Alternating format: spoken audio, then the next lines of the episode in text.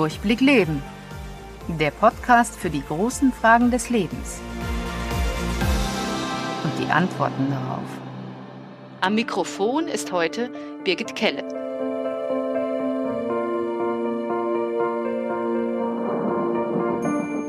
Heute kommt erst einmal der Mann zu Wort, dessen Idee dieser Podcast war. Thomas Schürer, Vorsitzender des Durchblick e.V., überzeugter Lebensrechtler, Christ und Initiator dieses Podcasts. Hallo Thomas Schürer. Hallo Birgit Kelle. Thomas, wir kennen uns schon eine Weile, deswegen duzen wir uns heute auch in diesem Podcast. Wer ist dieser Verein Durchblick e.V.? Welchen Durchblick will er verschaffen und wofür setzt er sich ein? Ja, mir war es von Anfang an ein Anliegen, diese Lebensrechtsthematik verständlich zu machen, zu den Menschen zu bringen. Und zwar gerade eben zu den Menschen, die diese Information normalerweise so nicht haben oder die eine sehr einseitig gefärbte Information haben und die Position der Lebensrechtler oft gar nicht wirklich kennen. Und so wie die Position der Lebensrechtler oft dargestellt wird, kann man die ja nur kirre finden.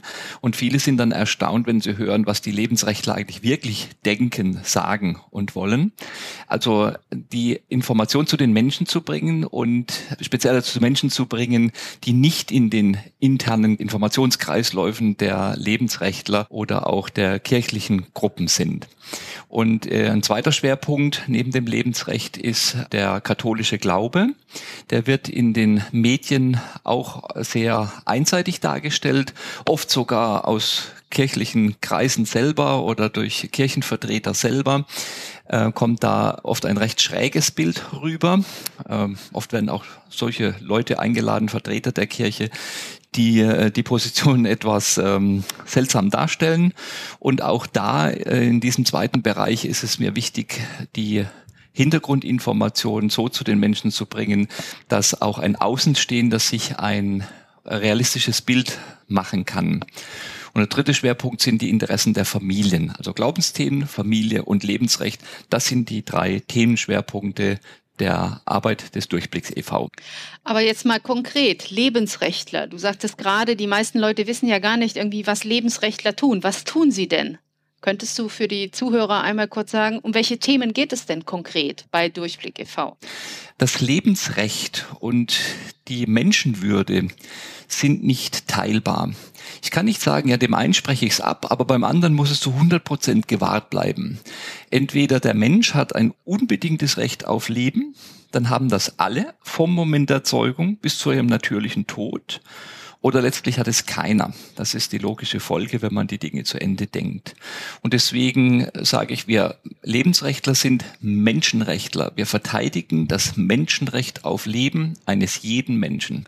Du hast ja schon eine ganze Weile in diesem Thema gearbeitet. Allein ich verfolge die Arbeit dieses Vereins, glaube ich, schon seit 20 Jahren. Und jeder von uns hat oft so ein Ereignis, einen bestimmten Punkt, wann wir angefangen haben, uns in einem Thema zu verbeißen. Gibt es bei dir so ein Erlebnis, so eine Initialzündung, bei der du gesagt hast, ich muss etwas tun?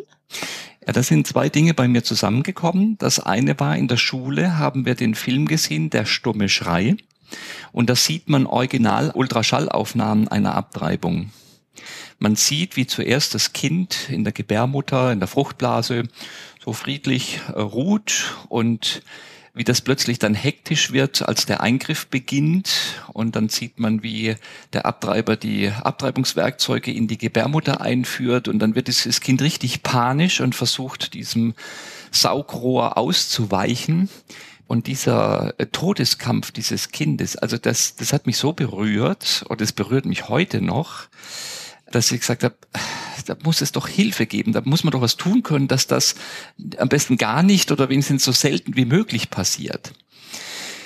Das war das eine. Und das zweite, was dann kam, als ich mich in diese Diskussion hineinbegeben habe, war, dass ich festgestellt habe, dass auf Seiten der Abtreibungsbefürworter leider nicht mit der ganzen Wahrheit gearbeitet wird. Dass da viele wichtige Aspekte nicht genannt werden, verdreht werden, vielleicht sogar unterdrückt werden. Und das fand ich dann den betroffenen Frauen gegenüber auch nicht fair. Denn selbst jemand, der für das komplette Selbstbestimmungsrecht der Frau ist, kann doch nicht dagegen sein, dass die Frau vorher alle Informationen bekommt, die für ihre Entscheidung relevant sind. Es kann doch nichts Schlimmeres geben in einer Demokratie und in einer Mediengesellschaft, als wenn Frauen sagen, na, wenn ich das, was ich hinterher erfahren habe, vor der Abtreibung gewusst hätte, dann hätte ich mich darauf nie eingelassen. Und das war eben die zweite Beobachtung, die mich ja sehr motiviert hat, hier aktiv zu werden, damit äh, wirklich die Informationen zu den Menschen kommen. Diese Unwahrhaftigkeit und Heuchelei, die in dieser Diskussion dann noch dazugekommen sind, die waren für mich unerträglich. Es gibt bestimmt Leute, die würden jetzt sagen, wir haben doch eher schon eine Überinformation zum Thema Verhütung, zum Thema Abtreibung und so weiter. Inzwischen ist das doch sogar Schulfach. Also jeder normale Sexualkundeunterricht äh, beinhaltet inzwischen das Thema Abtreibung und so weiter. Stimmt das denn überhaupt? dass es eine Unterinformation gibt. Da gibt es Leute, die sagen, nein, wir haben ja sogar zu viel. Die ähm, Bewährungsprobe oder der Lackmustest ist für mich unter anderem der, wenn ich äh, den Menschen ein originalgetreues Embryomodell zeige. Das zeigt, wie groß und wie entwickelt ein Kind zehn Wochen nach der Empfängnis ist. Und ich frage, ob Sie das schon mal gesehen haben und was Sie schätzen, wie alt dieses Kind ist. Dann sind fast alle, das sind nur ganz wenige, die, die Bescheid wissen, sind fast alle total erstaunt, dass dieses Kind schon so weit entwickelt ist. Und dann muss ich sagen, ja, das, das, also das halte ich wirklich für einen Skandal. Selbst äh, die Abtreibungsbefürworter müssen doch dafür sein, dass jeder Bescheid weiß, auf was er sich einlässt, wenn er sich mit Abtreibung befasst oder wenn er erwägt, eine vornehmen zu lassen. Und solange das nicht bekannt ist, wie weit das Kind schon entwickelt ist und dass da wirklich ein Mensch ums Leben kommt, dann muss ich sagen, mag viel Information unterwegs sein, aber eine ausgewogene und umfängliche Information ist es offensichtlich nicht. Das Zweite, was viele Menschen nicht wissen, ist, wie schwere körperliche und seelische Folgen viele Frauen haben. Selbst betroffene Frauen sagen oft, ich habe immer gemeint, ich wäre die Einzige, die diese Probleme hat und deswegen habe ich mich gar nicht getraut, äh, da mit jemand drüber zu sprechen, weil ich gedacht habe, na komm, das hast nur du, jetzt äh, stell dich nicht so an. Und für dieses eine ganz große Hilfe, wenn sie mitbekommen, dass es vielen anderen Frauen auch so geht und die sie endlich mal offen reden können und dann auch sich Hilfe suchen können. Und das Dritte, worüber sich viele Menschen täuschen, das ist die Anzahl der Abtreibungen, dass das nicht nur halt ab und zu mal in ganz besonders schlimmen Fällen passiert, sondern dass das eine Größe ist, die sowohl gesellschaftsrelevant ist, wie auch äußerst relevant in der demografischen Entwicklung. Für so dramatisch halten die meisten das Geschehen nicht. Und diese drei Themenschwerpunkte, da sehe ich unsere Aufgabe, äh, die Menschen objektiv und verständlich zu informieren, damit jeder, der über Abtreibung nachdenkt oder von Abtreibung spricht, auch weiß, was hier wirklich geschieht. Das heißt, wenn ich das richtig verstehe, dass ihr versucht, diesen Mythos, wir sprechen hier über einen Zellhaufen und nicht über einen Menschen, dass dieser Mythos endlich beiseite geschafft wird und man stattdessen jeden einzelnen Menschen vor Augen haben kann. So ist es. Wenn es ein Zellhaufen wäre, dann würde ich mich mit Abtreibung überhaupt nicht befassen. Ich würde sagen, soll doch jeder tun und lassen, was er will mit diesem Zellhaufen. Wenn aber bei einer Abtreibung ein Mensch getötet wird, dann finde ich, hat jeder eine Pflicht, sich zu positionieren und auch äh, Hilfe zu leisten, soweit es in seiner Macht steht. Das erste Mal, dass ich selbst von dem Verein Durchblick e.V. gehört habe, war über einen Zeitungsbericht, den ich gelesen habe, über eine Aktion. Da standen tausend Kreuze auf einem Feld irgendwo im Schwarzwald und ich habe diesen Zeitungsbericht in die Finger bekommen und dachte so, oh wow, das bleibt einem wahnsinnig in Erinnerung und habe gedacht, was denken sich wohl die Menschen dabei und wer hat das Ding aufgestellt? Und dann habe ich eben festgestellt, diese tausend Kreuze sollen wohl symbolisch stehen für tausend Kinder, die jeden Werktag in Deutschland abgetrieben werden. Äh, warum macht ihr solche Aktionen? Warum solche öffentlichkeitswirksamen, manche sagen auch vielleicht makaberen Aktionen, dass man einfach tausend Kreuze aufstellt?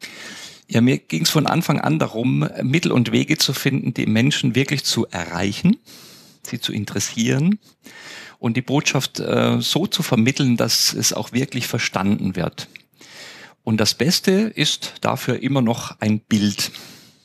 Sei es jetzt ein Bild als Fotografie oder eben etwas, was aufgebaut ist, etwas äh, Dingliches, das man so vor Augen hat. Eine Zahl kann sehr abstrakt sein und wenn man dann eben sieht, aha, jedes Kreuz steht für ein Kinderleben, das ausgelöscht wurde, dann wird plötzlich diese Dimension deutlich. Und das ist ja offensichtlich, bestätigt jetzt auch gerade deine Erfahrung, das ist offensichtlich äh, nicht nur ein Weg, es überhaupt mal ins Bewusstsein zu bringen, sondern es dort auch zu verankern. Dieses Bild, diese Erfahrung, diese Beobachtung, diese Emotionen, die da entstehen, die werden abgespeichert und das trägt dann auch durch. Dasselbe ist, wenn Menschen das Embryomodell in die Hand bekommen, die sind oft so erstaunt, ja, und das prägt sich ein. Sie haben es in der Hand gehabt, sie begreifen jetzt buchstäblich, sie begreifen es, sie können es in die Hand nehmen. Und dann wird es auch verstanden. Und wenn man dann noch hört, was Frauen sagen über ihre eigenen Erfahrungen mit Abtreibung, dann sind das einfach unheimlich eindrückliche Erfahrungen. Nicht nur so Informationen, die man mal eine Weile abspeichert, äh, sondern die sich wirklich fest verankern. Da fällt mir ein, ich hatte so ein Embryomodell bei mir auch auf dem Schreibtisch liegen eine ganze Weile. Und meine damals zwölfjährige Tochter hat das mal in die Hand genommen und war genauso fasziniert tatsächlich, dass sie fragte, was ist das? Mhm. Und dann habe ich ihr erklärt, dass auch sie einmal so klein war in meinem Bauch und dass das eben ein Kind ist in dem Alter. Und ja, es war diese Erfahrung eben, okay, das hätte ich sein können, das bin ich, mhm. äh, so habe ich mhm. ausgesehen und das schon im Alter von zehn Wochen.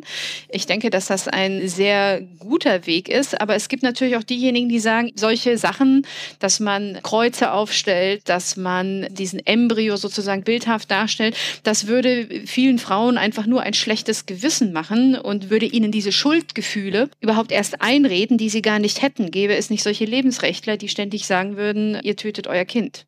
Was würdest du darauf antworten, dass man sagt, deine Arbeit macht anderen Frauen Schuldgefühle?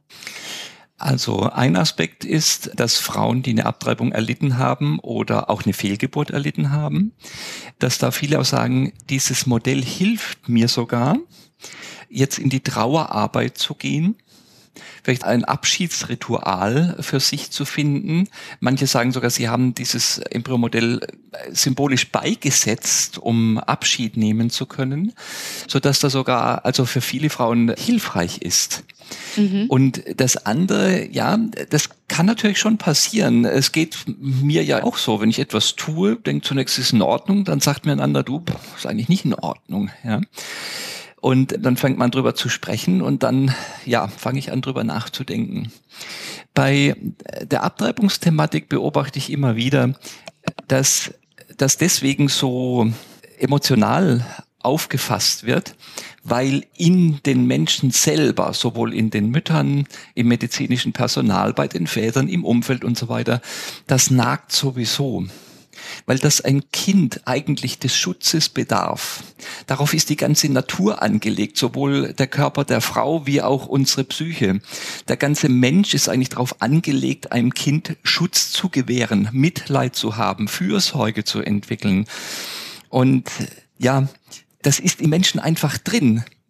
Und wenn jetzt diese Natur zuwidergehandelt wird und dieses Kind eben nicht nur nicht geschützt, sondern sogar aktiv getötet wird, dann macht das etwas im Menschen. Und jetzt kann ich natürlich hergehen, man kennt ja diese psychologischen Mechanismen, jetzt kann ich das einmauern, jetzt kann ich das verdrängen, aber es ist da. Und es ist wie ein Eiterherd, den man schön zugepflastert hat. Ja, sieht man erstmal nicht mehr. Tut vielleicht im Moment auch oberflächlich nicht mehr weh. Aber er vergiftet den ganzen Körper, solange dieser Eiterherd nicht rausgeholt und gereinigt wird. Und deswegen gibt es Verschiedenes. Es dass äh, viele Frauen das sogar als Entlastung empfinden, wenn wir ihnen helfen, sich mit diesen Geschehnissen zu konfrontieren diesen inneren Konflikt wirklich endgültig zu lösen, eine Trauerarbeit zu machen, das eigene Verhalten auch zu reflektieren, es zu verarbeiten, zu bewältigen und dadurch dann wirklich zu einem inneren Frieden zu kommen, dann ist der Eiterherd nicht mehr nur zugepflastert, sondern er ist rausgeholt, die Wunde ist gereinigt und dann kann sie wirklich heilen. Dann ist nicht mehr Verdrängung da, sondern dann ist Heilung da. Und das hilft vielen Menschen. Da kriegen wir auch viel Rückmeldung, dass sie sagen, ja, das war im Moment schmerzhaft, da dran zu gehen. Ich habe mich im Moment geärgert, aufgeregt über euch. Aber dann bin ich in einen Heilungsprozess hineingegangen und dafür bin ich sehr dankbar, denn jetzt habe ich wirklich Ruhe im tiefsten Inneren meiner Seele.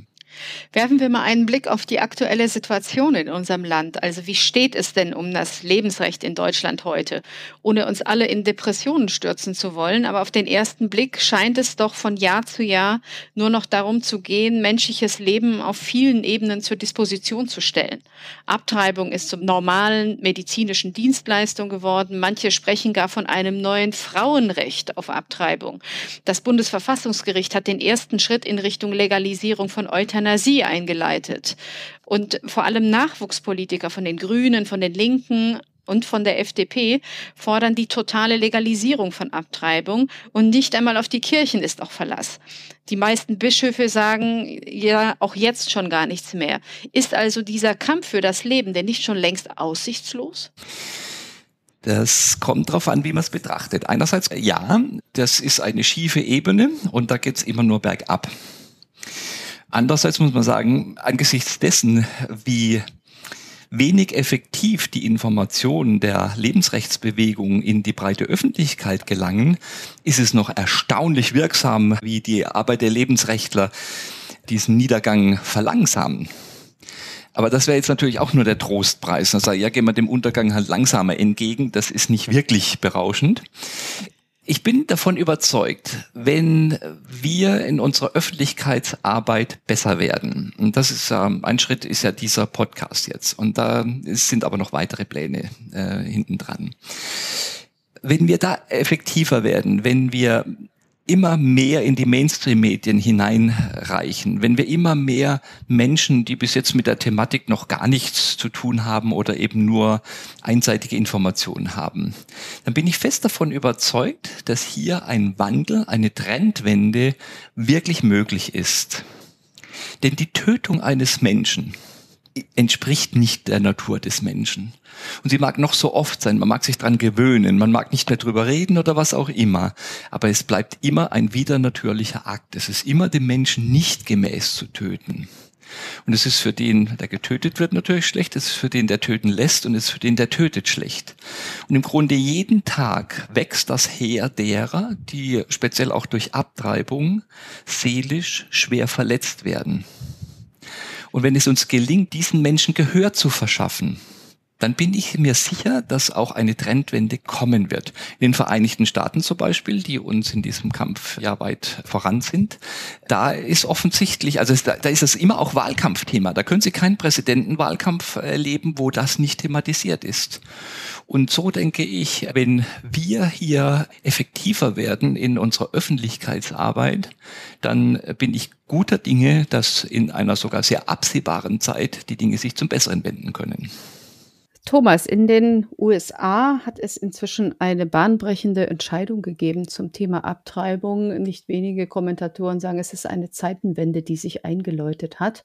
Der legendäre Abtreibungsfall Roe vs. Wade, der vor 50 Jahren die Abtreibung legalisiert hat in allen Bundesstaaten der USA, wurde jetzt vom obersten Gerichtshof zurückgenommen. Äh, hättest du jemals damit gerechnet, dass ein Land wie die USA, das nahezu als progressivste Kraft galt im Kampf um die Legalisierung, dass dort noch mal ein Schritt zurück möglich ist und eine Wende eintritt in diesem Thema? Ich glaube, das hat hier in Europa kaum jemand für möglich gehalten. Und wenn man sagt hätte, dass das so kommt, hätte man gesagt, oh Mann, komm mal wieder mit den Füßen auf den Boden. Es ist eine unglaublich ermutigende Situation dadurch man sieht, dass ein langjähriger, professioneller Kampf sich lohnt und dass da Dinge in Bewegung kommen können, die man nicht für möglich gehalten hätte.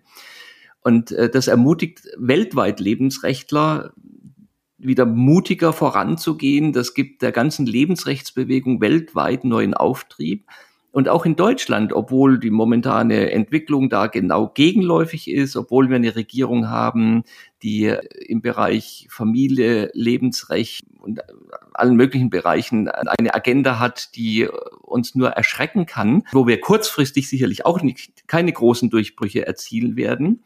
Aber dass wir mittel- und langfristig doch zum Erfolg kommen können, dass die Lebensrechtsarbeit nicht nur etwas ist, wo man sieht, man ist auf einer schiefen Ebene und versucht nur den Niedergang zu verlangsamen, sondern dass wirklich eine Trendwende möglich ist.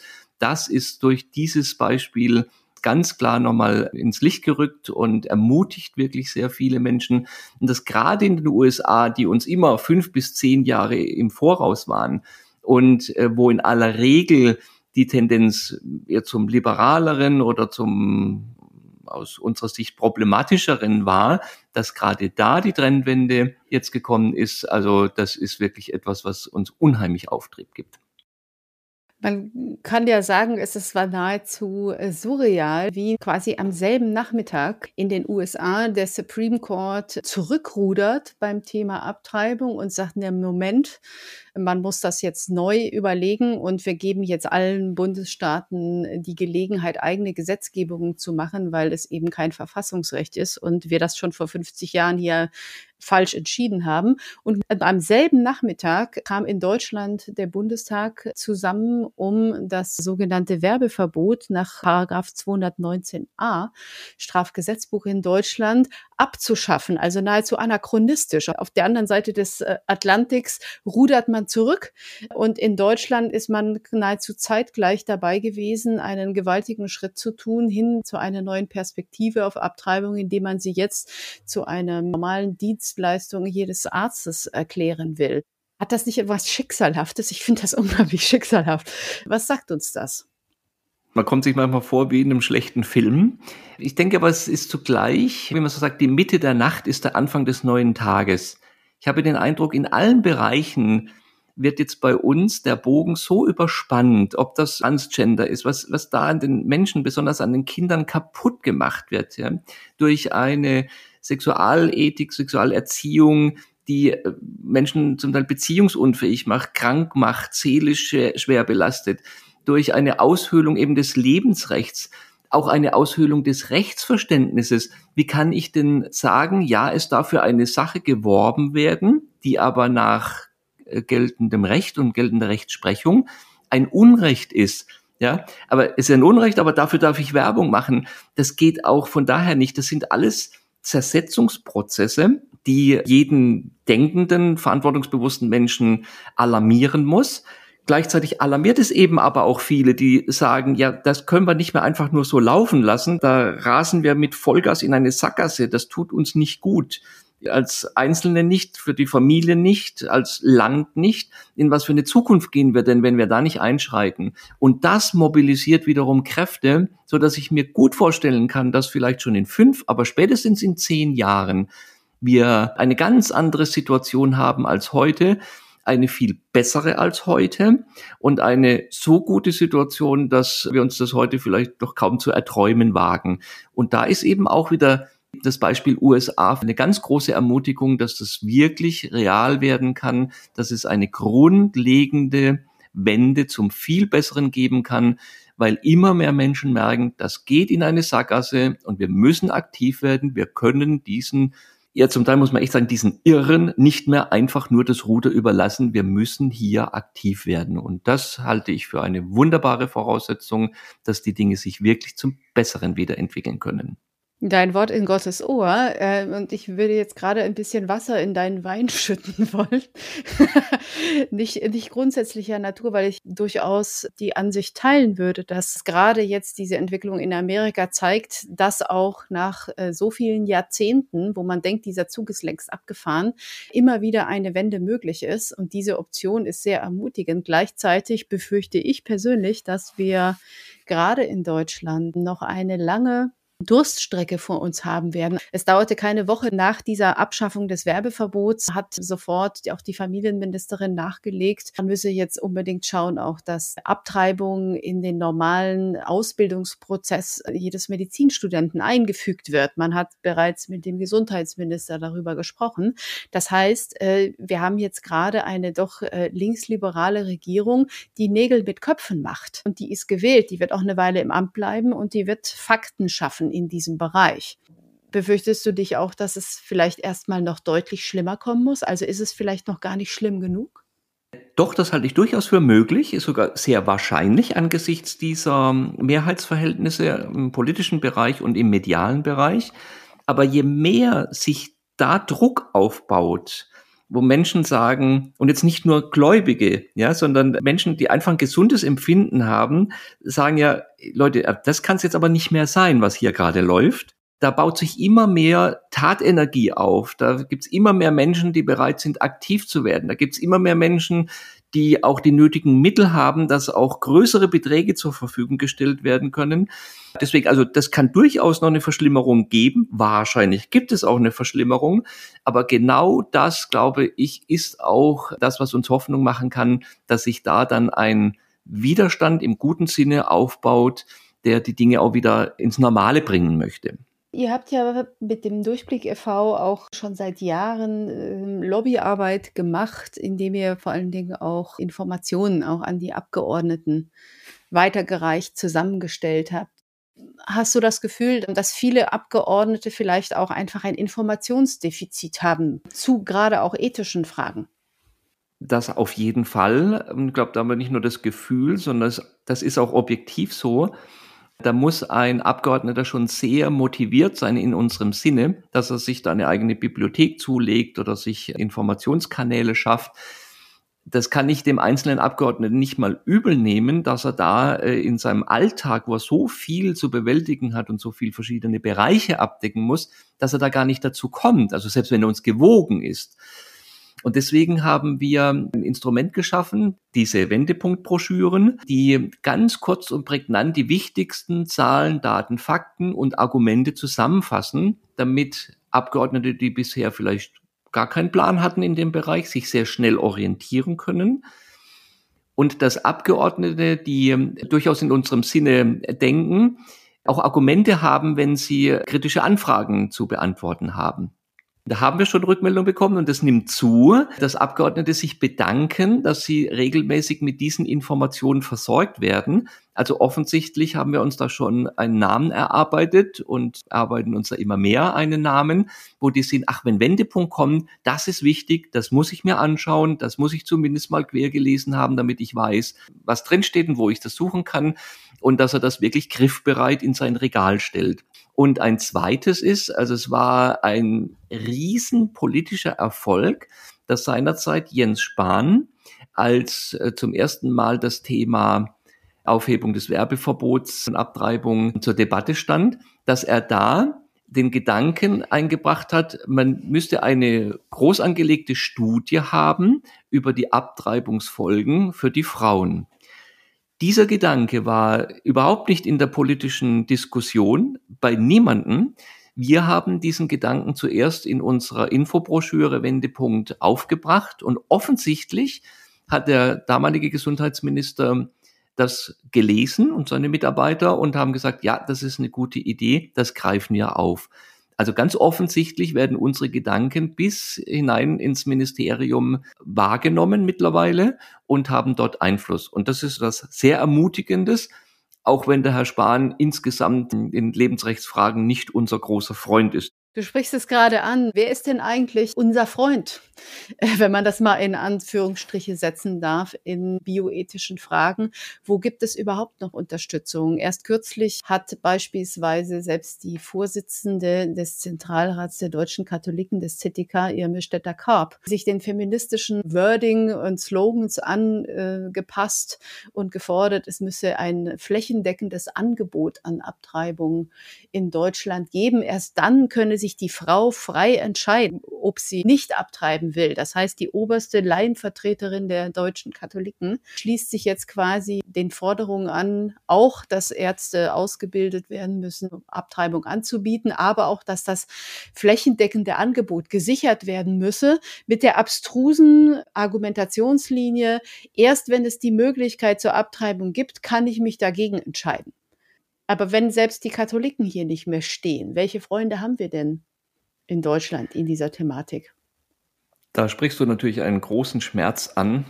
Aber ich habe noch nie den Eindruck gehabt, dass das ZDK ein Sprachrohr von Katholiken ist. Das ZDK ist ein Sprachrohr, über das Politiker Einfluss auf die Kirche nehmen, wo Politiker unsere Bischöfe unter Druck setzen. Also da wedelt der Schwanz mit dem Hund. Wunder mich, dass der Hund das die ganze Zeit sich gefallen lässt, aber das ist die Situation und ich habe mich vorher schon nicht äh, da als Katholik vertreten gefühlt bodenlos. Ja, da fehlen mir schier die Worte. Gar keine Frage. Das ist ein Fehltritt ohne Ende. Und eigentlich müssten die Bischöfe jetzt da massiv was dazu sagen. Aber da will ich mir jetzt gar nicht dazu äußern.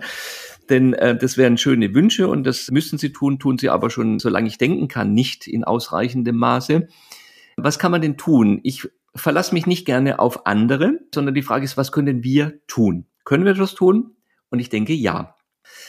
Ich denke, es ist wichtig, dass wir immer mehr eigene Medien schaffen, die die breite Öffentlichkeit objektiv über das informieren, was läuft. Ich bin mir ganz sicher, weil ich das in Gesprächen immer wieder mitkriege, wenn ich mit ganz normalen Leuten spreche, die mit Gott und Kirche nichts am Hut haben, wenn die hören, was im Sexualkundeunterricht läuft, wenn die hören, was schon Kindern zum Teil im Kindergarten erzählt wird über, sie können ihr Geschlecht jetzt wählen, wie, wie sie sich heute fühlen und so.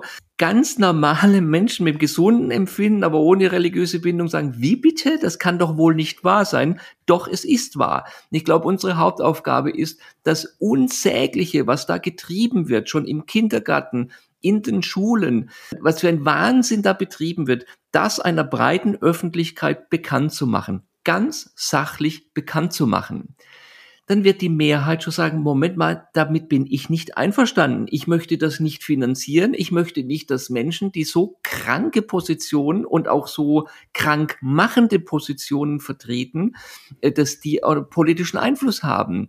Und das wird das Wahlverhalten ändern und dann werden die Geldströme sich ändern, dann äh, werden die Informationskanäle anders werden und dann kann sehr schnell sehr viel anders werden.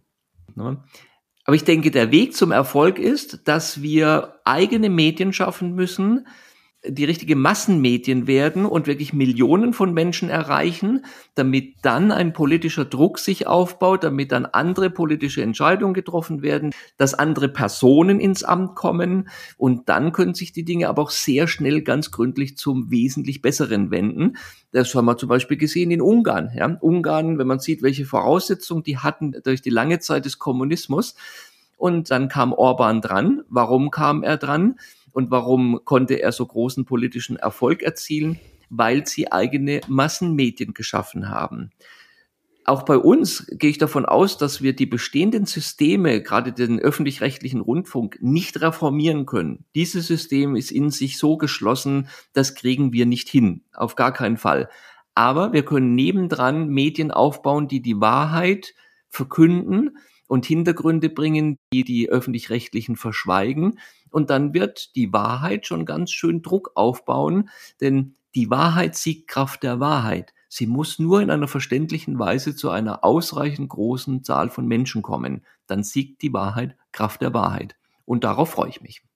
Nun habt ihr in den vergangenen Jahren äh, bei Durchblick e.V. nicht nur zum Thema Abtreibung, das wohl das dominanteste Thema ist zum Thema Lebensrecht. Viele Leute sagen, Lebensrecht wird so synonym auch ein bisschen mit der Abtreibungsthematik behandelt, aber gleichzeitig hat das Thema ja auch noch ganz andere Dimensionen, also wie zum Beispiel das Thema Euthanasie oder auch das Thema Organspende. Und Durchblick e.V. hat selbst zum Thema äh, Kinderrechte und im Zusammenhang mit Lebensrecht und so weiter Broschüren gemacht in den vergangenen Jahren.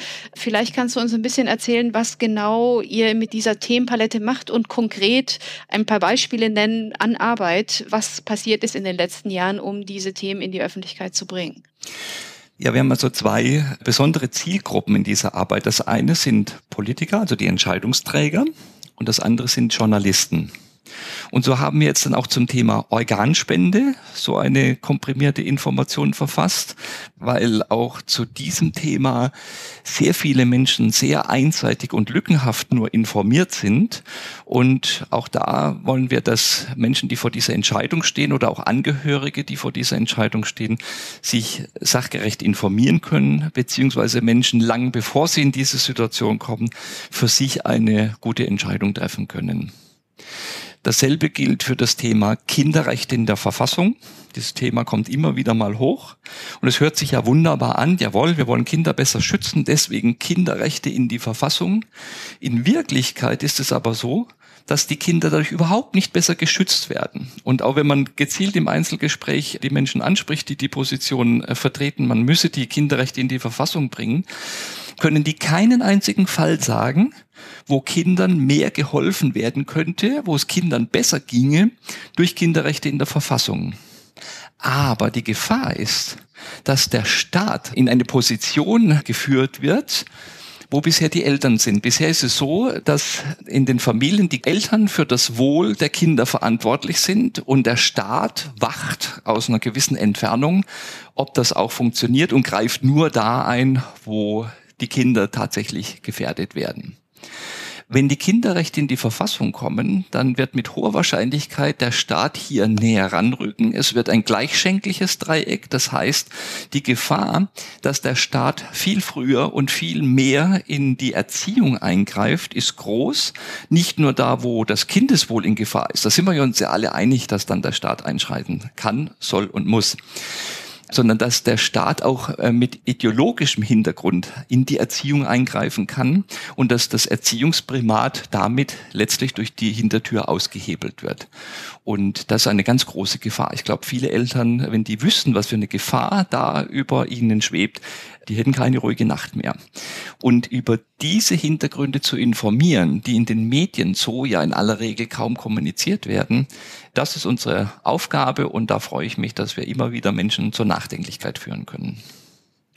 Du sagtest ja vorhin, ihr habt bei Durchblick e.V. vor allen Dingen bislang mit eurer Öffentlichkeitsarbeit zwei Zielgruppen gehabt, nämlich Politiker und Journalisten. Könnte man sagen, dass dieser Podcast jetzt hier die dritte Zielgruppe einfach nochmal viel mehr in den Vordergrund nimmt, nämlich die Betroffenen selbst? Das auch, also denen soll ein breiter Raum gegeben werden, sich äußern zu können, fragen zu können und auch eben dann gehört zu werden für Menschen, für die das wichtig ist, an den Erfahrungen anderer teilzunehmen. Es wird aber immer für mich ein Schwerpunkt sein und bleiben, hier politische Prozesse auch begleiten zu wollen. Also ich möchte mit diesem Podcast unbedingt auch Politiker ins Gespräch bringen oder mit Politikern ins Gespräch kommen es nützt uns allen nichts, wenn äh, nette Sonntagsreden gehalten werden mit Phrasen, die ja alle nur gut und richtig finden können. Edel sei der Mensch, hilfreich und gut. Sind wir alle dafür. Und da müssen wir ins Gespräch kommen, kritisch nachfragen können im Eins zu eins Gespräch. Und dafür soll dieser Podcast auch sein. Nun habt ihr bei Durchblick e.V. ihr Broschüren, ihr informiert Politiker. Es gibt auch das Durchblick Magazin bereits. Was erwartet denn jetzt die Hörer bei diesem Podcast Durchblick Leben zukünftig? Was ist neu? Was wollt ihr hier in dem Podcast machen, was ihr bislang noch nicht gemacht habt? Ich glaube, dass das gesprochene Wort nochmal etwas ganz anderes ist als das geschriebene. Oder ganz sicher ist das so. Da kann man lebendiger sein, da kann man äh, schneller sein, da kann man persönlicher sein. Im, im geschriebenen Wort äh, kommen die Nuancen, auch wie ist es gesprochen, wie schnell, wie langsam, ja. Äh, das kommt da oft nicht rüber. Und hier einfach etwas ganz leicht verständlich ist, etwas, was lebendig ist, etwas, was auch fasziniert, das zu schaffen, so dass Menschen da gerne immer wieder reinhören und sagen, oh, das ist so fesselnd und da kriege ich Hintergründe mit, die ich sonst gar nicht mitkriege. Das ist so das Ziel und ja, da freue ich mich richtig drauf, in dieses neue Aufgabengebiet hineinzugehen und da etwas zu schaffen, was es so in dieser Thematik in unserem Land noch nicht gibt. Was erwartet uns denn konkret dann in den nächsten Ausgaben von diesem neuen Podcast Durchblick Leben? Interviews, Porträts, was genau erwartet den Zuhörer eigentlich, wenn er jetzt ab sofort hoffentlich alle zwei Wochen einschaltet und sich die neue Folge anhört? Ja, ich freue mich, dass wir da Themen angehen, die sonst in der allgemeinen Berichterstattung und Diskussion äh, nicht oder fast nicht vorkommen. Erziehungsfragen, Fragen, Ergebnisse der Bindungsforschung, Fragen zur Verhütung, Fragen zum Beispiel, wie sich die Hormone aus der Verhütung in der Umwelt auswirken, dass die mittlerweile Oberflächenwasser, zum Teil Grundwasser äh, beeinflussen und welchen Einfluss das aufs Leben hat. Dass wir Experten zu Wort kommen lassen zu Themen, die eben, wie gesagt, normalerweise Weise nicht stattfinden. Es geht nicht darum, Themen nochmal durchzukauen, die man schon hundertmal woanders gehört hat, sondern es geht darum, Themen anzugehen, die entweder gar nicht stattfinden oder da eben Aspekte zu beleuchten, die in den normalen Diskussionen unter die Räder kommen. Auch Menschenfragen, die man zwar kennt als Politiker oder als Prominente, und dann aber zu sagen, wie denken Sie über Tod und Sterben? Wovor haben Sie Angst? Was ist Ihre Hoffnung? Beten Sie? Wie beten Sie? Welche Erfahrungen machen Sie beim Beten? Also solche Dinge, die man normalerweise nicht erfährt. Und das ist also eine Pionieraufgabe, auf die ich mich schon total freue. Ich freue mich ja schon darauf, wenn der Podcast das erste Mal irgendwo gesperrt wird im Zuge der Cancel Culture, weil er Informationen nur, äh, verbreitet, die man sonst nicht bekommt. Aber mal im Ernst diese Frage auch. Äh, man hört immer wieder, dass Lebensrechtsorganisationen, vor allen Dingen im amerikanischen amerikanischen Raum jetzt bereits Schwierigkeiten haben, in den digitalen Medien, auf den Plattformen, in den sozialen Netzwerken durchzukommen mit ihren Themen, weil sie tatsächlich teilweise gesperrt werden oder nicht zugelassen werden und so weiter. Ist bei Durchblick e.V. da nicht auch ein bisschen die Befürchtung, dass man vielleicht sehr aneckt mit dem, was man tut und da auch zu einer Zielscheibe wird? Absolut. Also wer nicht aneckt, äh, hat wohl auch irgendwas falsch gemacht. Äh, wir wollen ja Menschen auch äh, herausfordern, äh, sich wirklich Gedanken zu machen über Themen, die den Menschen im tiefsten Inneren betreffen. Und in der Tat, also ich sehe das für eine Demokratie als mittlerweile sehr bedrohlich an, wie bestimmte Stimmen in der Öffentlichkeit äh, wirklich mundtot gemacht werden und wie also ganz offensichtlich auch eine Zensur stattfindet, ganz äh, speziell in bestimmten Themenbereichen und bei bestimmten gesellschaftlichen Gruppen.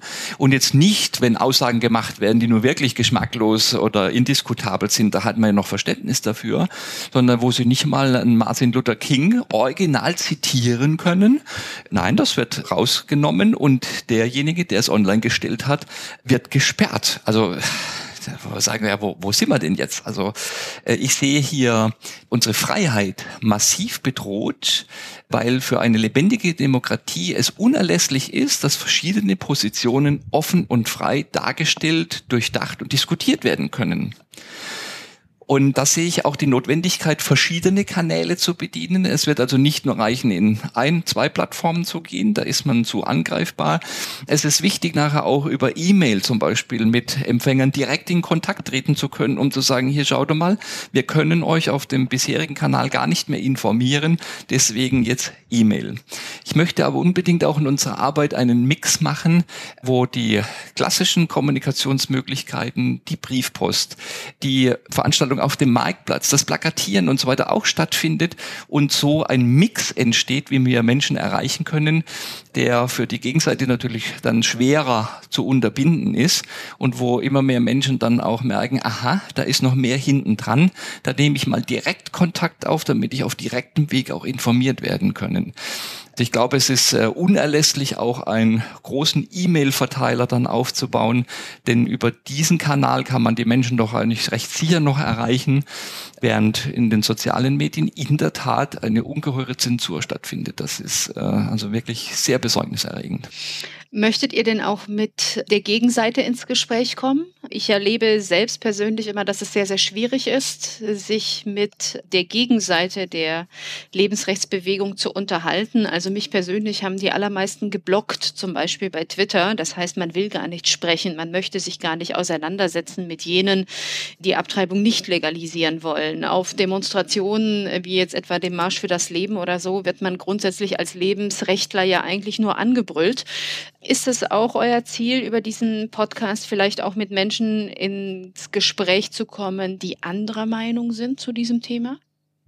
Ja, unbedingt. Äh, und zwar aus verschiedenen Gründen. Das eine ist, auch die ganz Andersdenkenden haben ja immer Minimum ein Körnchen Wahrheit, das es auch zur Kenntnis zu nehmen gilt. Ob man sich jetzt in den Begriffen verändern muss, in der Verständlichkeit verändern muss, ob man Aspekte in den Blick nehmen muss, die man selber einfach übersehen hat. Also ich finde das wichtig, mit anderen ganz offen zu reden und also auch innerlich offen zu reden und zu hören, wo hat der andere denn recht? Was habe ich denn bisher übersehen? Was müssen wir denn in Zukunft berücksichtigen? Denn dadurch äh, wird man selber auch reifer, wird man weiter und äh, kann dann auch besser wiederum arbeiten, weil man dann ja diese Dinge berücksichtigen kann, die da angesprochen wurden. Also das eine ist, ich finde, man profitiert selber davon, wenn man da genau zuhört, was ist denn richtig an der Kritik der anderen. Das zweite ist, warum es wichtig ist, die Fragen, die den anderen bewegen und die ihn zum Andersdenkenden machen, die muss ich doch aufgreifen, die muss ich doch beantworten können, wenn ich Andersdenkende zum Nachdenken bringen möchte, wenn ich die für meine Position gewinnen will. Ich kann doch nur etwas ähm, äh, äh, bewirken, eine neue Erkenntnis bewirken, wenn ich weiß, womit beschäftigt er sich, an welchem Punkt hängt der denn, warum kann der denn nicht meine Position richtig finden. Also auch aus diesem Grund finde ich es gut und richtig und wichtig, mit Andersdenkenden zu sprechen. Und das Dritte scheint mir ein immer wichtigerer Aspekt zu werden, auch ein Beispiel dafür zu geben, wie man miteinander umgehen kann, wenn man in der Sache völlig anderer Meinung ist. Ob ich tolerant bin, das zeigt sich nicht im Gespräch mit gleich oder ähnlich Denkenden. Ob ich tolerant bin, also ob ich es ertrage, dass ein anderer anders denkt, kann ich naturgemäß doch nur unter Beweis stellen oder für mich auch erproben, wenn ich mit diesem völlig Andersdenkenden in einem offenen Diskurs bin. Und je mehr die andere Meinung Bereiche betrifft, die mein Menschsein im tiefsten betreffen, umso mehr ist meine Toleranz gefragt, weil es da natürlich schon sehr belastend sein kann, dass ein anderer Dinge für überflüssig findet, die mir unheimlich wichtig sind. Und dann trotzdem den Menschen zu sehen und diesen Menschen zu würdigen und mit ihm respektvoll umzugehen und sagen, ja, du denkst zwar anders, aber als Mensch bist du mir wertvoll und wichtig und da gehen wir gut miteinander um. Und dieses Beispiel immer wieder zu bringen, also zum einen denke ich, wird so eine Diskussion viel interessanter, wenn eine Gegenposition da ist. Das finde ich ja oft so langweilig bei den Mainstream-Diskussionen. Da hast du eigentlich nur äh, im Wesentlichen Gleichgesinnte, die immer wieder die, die alte Wäsche waschen. Das ist ja langweilig. Nein, so richtige Gegenpositionen, die so richtig in den Kern hineingehen und da das Wesentliche diskutieren. Und das aber eben im gegenseitigen Respekt. Das finde ich total faszinierend und ganz ehrlich gesagt, ich finde es oft sogar viel faszinierender, mit einem ganz anders Denkenden in einem tiefen, persönlichen Gespräch zu sein, als mit Gleichgesinnten. Von Gleichgesinnten kann man auch was lernen, aber ich finde es so faszinierend, Unterschiede zu überbrücken, unterschiedliche Werte und Positionen zu überbrücken und da in einem guten, respektvollen Diskurs zu sein. Das fasziniert mich. Nun habt ihr bei Durchblick e.V. auch, du hast es am Anfang erwähnt, drei verschiedene Hauptthemen. Einerseits das Thema Lebensrecht, das Thema Familie oder eben auch das Thema christlicher Glaube. In der Öffentlichkeit wird Lebensschutz oft als christliches Thema einfach nur wahrgenommen, weil man oft das Gefühl hat, es sind nur die Christen, die sich noch für das Lebensrecht interessieren und es sind nur die Christen, die sich hier engagieren. Ist denn das Thema Lebensrecht nur etwas für Christen oder ist das etwas für alle Leute? Das ist ganz sicher für alle Leute. Also wenn ich es anders sehen würde, dann würde ich nicht auf die Straße gehen, sondern dann würde ich innerhalb der Kirchenmauern für meine Position werben. Nein, ich gehe deswegen in die Öffentlichkeit und auf die öffentlichen Plätze, weil wir ein Menschenrecht, ein Bürgerrecht verteidigen. Wir verteidigen hier keinen Glaubensgrundsatz, sondern ein Menschenrecht. Und das Schlimme ist, also es wäre schon schlimm genug, wenn äh, dieses Menschenrecht für die Gruppe der Ungeborenen oder der Behinderten, der Alten, der Kranken ausgehöhlt würde. Das Problem ist ja, wenn wir dem Menschen nicht mehr und das Recht auf Leben nicht mehr als absoluten Wert sehen, die Menschenwürde und das Recht auf Leben nicht mehr als absoluten Wert sehen, dann wird die Menschenwürde und das Recht auf Leben komplett geschliffen. Es ist unausweichlich, weil egal welchen Maßstab ich dann anlege, egal welche Kriterien ich anlege, das ist wenn aus dem Staudamm der erste Stein rausgezogen ist, dann wird der brechen, den kann keiner mehr halten. Und deswegen verteidigen wir hier also Menschen- und Bürgerrechte an vorderster Front, um eine Erosion der Werte in diesem Bereich zu verhindern, soweit es möglich ist. Thomas, ich danke dir für dieses Gespräch und für unsere Hörer, von denen ich hoffe, dass sie in zwei Wochen wieder mit dabei sind. Vielleicht von dir noch eine Information. Wo finden wir denn Kontakt auch zum Verein Durchblick? Wo kann man den Podcast hören und wo hören wir uns wieder? Ja, also Kontakt aufnehmen kann man mit uns über die Homepage unter www.verein-durchblick.de. Auch bei Facebook unter Durchblick e.V. Und bei Twitter kann man folgen unter durchblick-ev. Und natürlich immer wieder über den Podcast. Das war's mit unserem Podcast Durchblick Leben. Ich hoffe, Sie sind nächste Folge wieder mit von der Partie und schalten wieder ein, wenn es heißt, wir reden über die wirklich großen Fragen des Lebens und die Antworten darauf. Am Mikrofon war Birgit Kelle.